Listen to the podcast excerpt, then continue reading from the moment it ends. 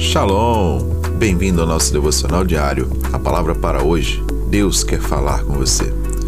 E o tema de hoje é Destruindo Fortalezas, baseado no livro de 2 Coríntios, no capítulo 10, no versículo 4, onde os dois trechos do versículo nos dizem: As armas com as quais lutamos são poderosas em Deus para destruir fortalezas.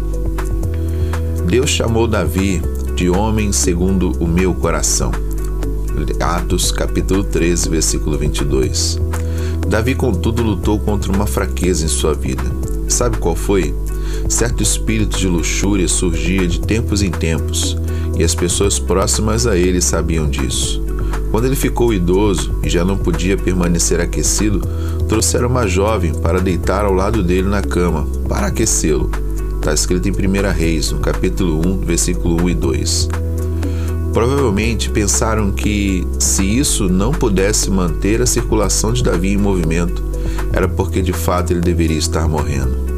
Davi transmitiu essa debilidade a seu filho Amon, que violou a própria irmã.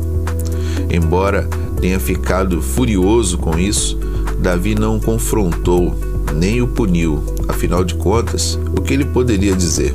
Tal pai, tal filho. A luxúria não é apenas um capricho ou uma fantasia passageira, é um pecado. Quando passa de uma geração para outra, transforma-se em uma fortaleza. Hoje em dia, os psicólogos referem-se ao tema como predisposição genética.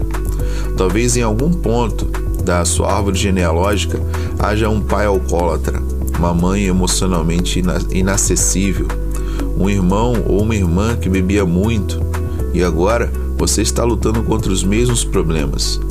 Não se desanime.